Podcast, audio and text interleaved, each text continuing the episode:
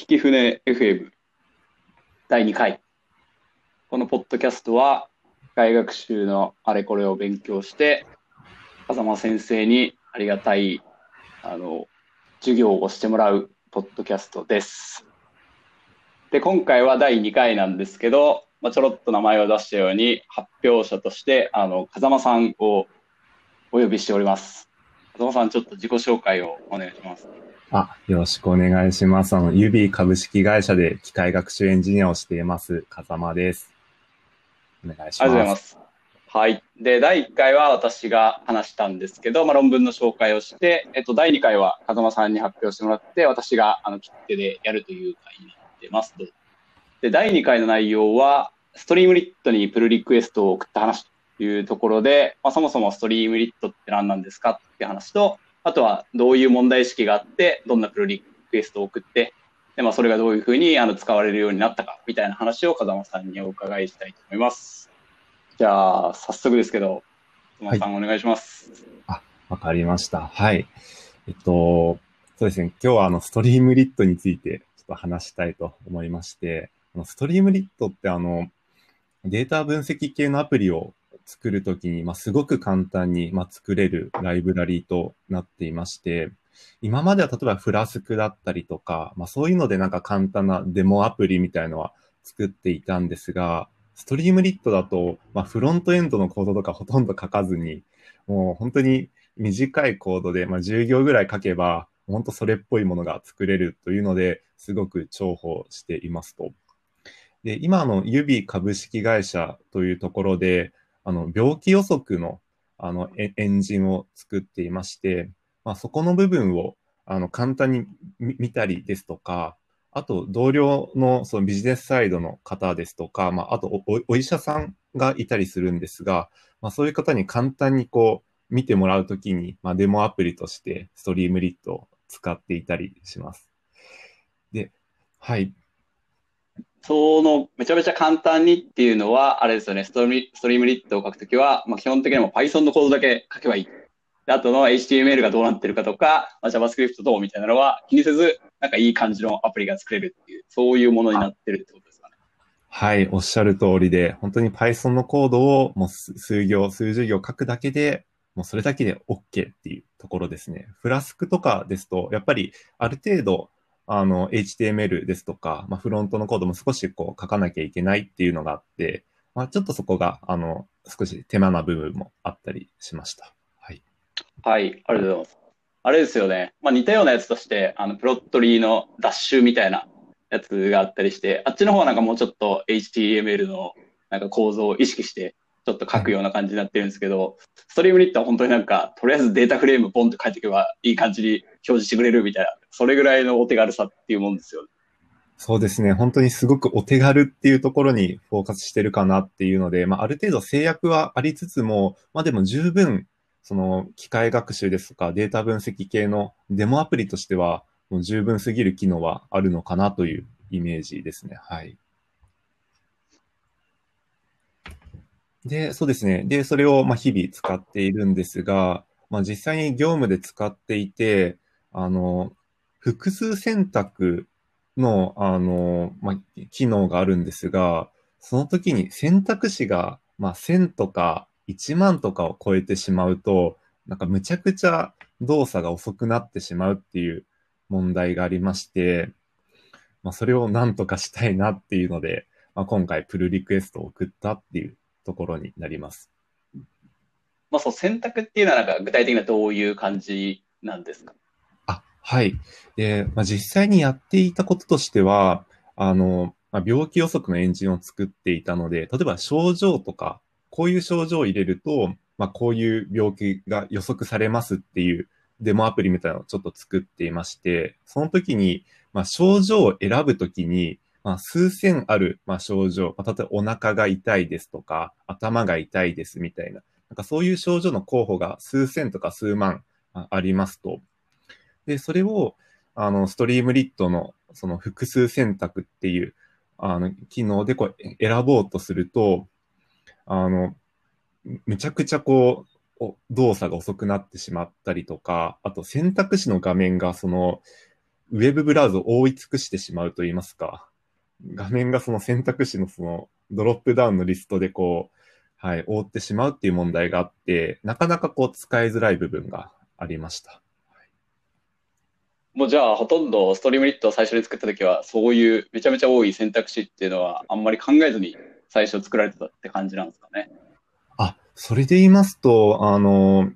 Stack Overflow ですとか、あと Streamlit の issue とかにも、なんかその問題点に関していろいろと声は上がってはいたものの、放置はされていたっていうところだと思いますと。で、あと、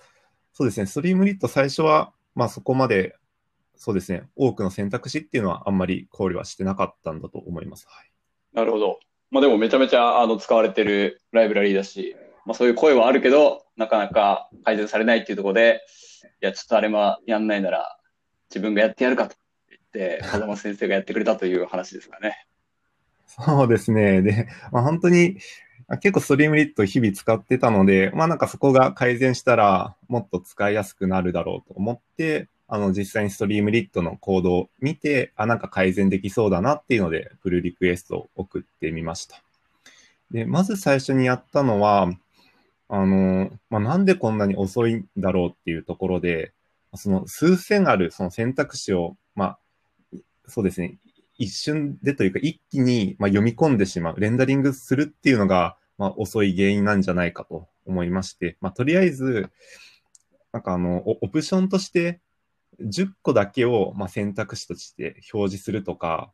この選択肢の数っていうのを、あの、え選べるようなオプションっていうのを追加するっていうのをやってみました。はい。で、そうすると、あの、速度だったりとか、あと選択肢が画面を覆い尽くすっていう問題は解決できて、まあ、はい、問題は解決されたかなと思ったんですが、プルリクエストを送ってみると、あの、問題は解決できて、いや、すごくいいとは思うんだけれど、まあ、UX 的に、あの、その10個だけ選択肢を出すとか、まあ、数を限定してしまうと、まあ、やっぱ全部見たいよね、みたいな。他の候補としてどんなのがあるか、やっぱ知りたいよねっていう、まあ、アドバイスをいただきまして、まあ、違うアプローチでやった方がいいんじゃないのかっていう、はい、コメントをいただいて、まあ、違うアプローチを模索したところになります。なるほど。まあ、そのじゃあ10個だけ限定するっていうのは、もう本当になんか選択肢が多いやつを、もうなんていうか本当に切っちゃって10個だけ表示するみたいな意味で言ってるのかなと思うんですけど、まあ、さっき言った例えばこの症状とかなんか選ぶやつがめちゃくちゃ多いっていうやつの場合は、なんか本当に例えば何かの基準で並べたやつの上位10個だけ出すっていう、なんかそういう意味で上位10個って話そうですね。それで言うと、あの、一応検索はできるような仕組みになっていまして、入力をすると、例えば頭が痛いっていう時に、あ、頭って入れると、なんか頭に関するようなまあ、症状が表示されて、まあ、それが10個以上ある場合は、まあ、10個で、あの、だけが切り取られて表示されるっていうイメージですね。なので、検索機能があるので、まあ、一旦その10とかに絞ったとしても、まあ、ある程度、まあ、いいかなというところで、はい。やってみました。なるほど。まあ、検索自体は、もうストリームリットにあるんで、まあ、そっちの力も借りつつ、はい、ただ全部表示する必要はないだろうと。そうですね。いう感じだ。はい、まあ、そしたら、ちょっと、いや、いいけど、いいけど、もうちょっとよくできるんじゃない？みたいな、ありがちな話になったってことです。はい、なるほど。それで言うと、速度はすごくむちゃくちゃ速くなったので、やっぱりその選択肢をすべてこう読み込んでレンダリングするっていうのに、まあ、時間がかかっていたっていうのは分かったというところですね。そこを10個にしたら本当にすごく早くなったので、選択肢が本当数万とかある場合でも、まあ、サクサク動くような形にはなりました。そういう場合は、ま、つまり、なんかどれぐらい早くなったかって、まあ、どれぐらい真面目に、あの、なんていうかパフォーマンス見てるかわかんないんですけど、基本的にはなんかリニアで遅くなっていくって感じなんですかね。10がゆっくりなってはい。基本リニアで、はい、遅くなっていく感じですね。うん、なるほど。じゃあ自分たちの用途としてはもうそれでめっちゃ速くなれば、あ、快適じゃんってなったけど、はい、まあ、ちょっとストリームリット側としてはもう少しいい感じの実装できそうという話をされたと。はい。おっしゃる通りで。で、そのコメントとしては、あの、なんかバーチャライズドリスト、仮想化したリストっていうのを使ったら、まあ、UX 的にも速度的にも改善できるんじゃないかというコメントをいただいて、で、それを使って、はい、やってみましたというところですね。ここはもう、バーチャライズドリストの説明をするしかないタイミングなんですけど、どう、どういうことなんですかね？えっと、なんか仮想化したドムみたいな形で、その、なんかすべてを一気にこう、レンダリングといいますか、読み込むというわけではなくて、本当に画面に表示するところだけを、まあなんか、レンダリングしていくイメージなのかなと思っています。これはだから、はい。失礼。えっと、領域としては、まあ、フロントエンド側で、なんかそういうものを使って、うまいこと制御しようっていう、そういう方針ですかね。あ、はい、おっしゃる通りで、ストリームリットは、あの、Python と TypeScript で基本作られていまして、で、TypeScript の方で、まあ、その、そうですね、仮想化したリストを使うと、まあ、早くなるんじゃないかというところですね。これ自体は、なんかある程度もそういうものが使えるっていうのは、その、例えばタイプスクリプトとかには準備されてて、なんかそれをうまいこと、あの、コードに取り込めばいいみたいな感じだったのか、もうちょっとなんか、がっつり実装しないといけないといけないレベルだったのかっていうと、どっちなの？それで言いますと、あの、あの仮想化したリストを使ったあの、コンポーネントがすでにあったので、それを取り組む形で、はい、適用したところになります。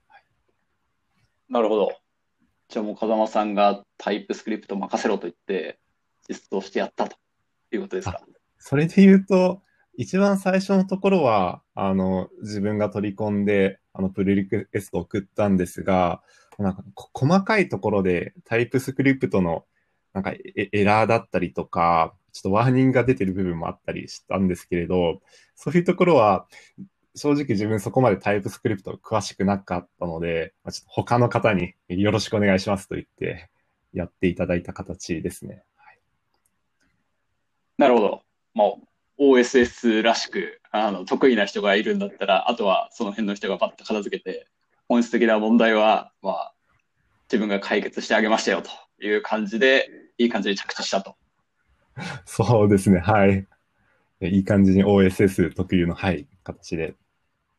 ちなみになんかそのバーチャライズリストを入れるみたいなのは、テクニカルに結構難しいところとかあったんですか？ちょっとなんか、その辺を勉強して、コード読めばすんなり入ったって感じなのか、なんかもうちょっとこう、大変な部分があったのかっていうと、どうですか？あ、それで言うと、タイプスクリプト自体、そこまで書いたことなかったので、いろいろその書き方だったりですとか、あと型変換だったりとか、サンプルコードそのまま入れても、まあ、普通に動かなかったりするので、ちょっとそこら辺はいろいろ調べたりっていうのは少し手間がかかった部分ではありますね。なるほど。でも本当にちょっとフロントの部分をちょっと勉強しないといけないことがあったけどっていう感じですね。はい。いや、なかなかでも、あの、これによって解決されたっていうところで、ちなみにこれ、リリースはもうされてるんですよね。はい、あの、9月18日にリリースされまして、あの、無事リリースされて、実際にアップデートされたものを今業務としても使ってまして、むちゃくちゃこう早くなってるので、ぜひ皆さんにも使ってほしいというところですね。あ、素晴らしい宣伝が入ったと、はい、いうことですね。これは9月18日なんで本当リリースほやほやで、あれですよね、ストリームリットはツイッターアカウントとかも運営してて、まあ、そこで、はい、なんだ、0.67バージョンですかね。そこで入ったっていうふうに宣伝されてるんで、まあ、後で小ノーツとかにもリンクを貼っておくんで、興味ある人はそれを見て、ぜひあの使って、風間さんに、なんていうか、ねぎらいのメッセージをやってください。ありがとうございます。ストリームリットのそのリリースノートの中にも、なんか、コングラチュレーションとか、なんか、サンクスマサみたいなコメントとかも書いていただいて、やっぱそういうのは嬉しいなって思いました。いいですね。それをやっぱりなんか貢献したっていう感じがするっていうところで。ちなみになんかその社内でこういうのを使うっていう時に、もちろんそのいろんな人がこうパッと見れるようなアプリ作って、あの確認してもらえるのが良さそうって話なんですけど、なんか結構こういうふうにいろいろ改善しないといけないとか改善したい点っていうのは出てきそうな話でもあるんですけど、実際のところどうなんですかね？こういうのを使ってもっとこういうとこ直したいっていうのが出てきてるのか、それとも割と現状準備されてるこのストリームリットとかで、まあ、社内でこう軽く共有するにはもう十二分かなみたいな感じかっていうと、どうですか？あ、それで言うとそうですね。現状のストリームリットで今のところはこと足りてるかなっていうのはありますね。うん、はい。で、さらになんだろうな、細かいところとかやりたくなったら、多分ストリームリットよりか、なんかダッシュだったりとか、もうフラスクとか、なんかそういう方で書いていった方がいいのかなとは思いますね。そうですね。そういう意味だと、なんか社内のツールでもうちょっとなんかきっちり意思が触りたいというものは、なんかダッシュを使って実装してるやつとかもあったりしますもんね。そうですね、はい。で、あとは、あの、デプロイ周りとかをなんかもう少しいろいろ工夫していきたいなっていうのは思っていまして、これストリームリット自体の話ではないんですが、例えばストリームリットを、例えば、あの、サーバーとかに乗っけて公開するみたいな、なんかそこら辺を自動化したいとか、そういうのも、はい、いろいろやりたいなと思っています。これそういう意味だと、もうちょっとストリームリットのページとか見てたときに、デプロイインスタントリーとか言って、ストリームリット for Teams とかいう、まだベータみたいなんですけど、なんかこういう機能を作ろうとしてるみたいで、なんか、ちょ、なんかちょちょっともうなんかデプロイできますみたいなのも、なんかやりそうな雰囲気は感じてるんで、やっぱりなんかそういう結構、なんていうんですかね、あの、期待というか、重要っていうのはあるってことなんでしょうね。それはすごくあると思いますね。はい。あの、やっぱりデプロイして、まあ、いろんな人に瞬時に共有したいといいますか、なんかそこの部分をサポートするっていう需要はたくさんあると思っていまして、なので今後、あの、セキュリティ周りとかも強化していくみたいな話とかも書いてありまして、そのパスワードとかのログイン周りとか、はい。そこもすごく期待しているところにあります。確かにそういうのが、あの、これだけで簡単に賄えるんだったら、それこそ社内共有とかで、まあ、いちいちなんかかっこいいデモを作るのにめちゃめちゃ時間かかるの、かけるのも良くないんで、まあ、ちょろっとこう、作ったやつを見せるとか、まあ、少しはインタラクティブに触れるみたいなものがあると、まあ、やっぱり情報共有としてはすごく楽ですよね。そうですね、はい。やっぱりインタラクティブに、はい。インタラクティブに、そうですね、あの、作業できるといいますか、あの、いろいろ確かめられるっていうので、機械学習とすごく相性がいいのかなとも思っていますね。そうですよね。割となんか機械学習に本当に向けたというか特化したというか、機械学習のその情報共有とかをさっとできるっていう、なんかそういうふうに限定して、限定、用途限定というか、まあ、結構フォーカスして作ってるっていうのが印象的かなと思っていて、一応なんかちょっとコードとか読んでたら、なんかそのコンポーネントを自由に追加できるようにするみたいなのも最近始まってるみたいで、だからちょっと HTML とか、まあ、JavaScript とか、あの辺に手を加えるっていうのも一応はできるみたいですけど、まあ、あんまりそういう作り込みはこれではなんかしたくないというか、ちょっとモチベーションと違うかなって感じる部分もあるんですけど、まあ多分要望はあるんでしょうね。やっぱちょっともうちょっといい感じに作りたいとか。そうですね。そういう要望はたくさんあるとは思いますね。はい。まあでもなんかそういう要望にこういちいちこう付き合っていくと、なんか本来のやりたいことからずれてって、なんか無駄にでかいとか、無駄に覚えることが多いとかなりそうなんで、このシンプルに使えるっていうのを、ぜひ、なんか、洗練させていってほしいって感じはありますね。いや、まさにそうですね。はい。はい。ありがとうございます。そしたら、今回はちょっと風間さんが短めに行きましょうといった結果、これぐらいで内容は大体終了なんですけど、最後、風間さんなんかメッセージがあればそうですね。ぜひ、ストリームリット使ってみてください。ありがとうございます。はい。ありがとうございます。そしたら、まあ、第2回はこれで終了にしたいと思います。どうもありがとうございました。ありがとうございました。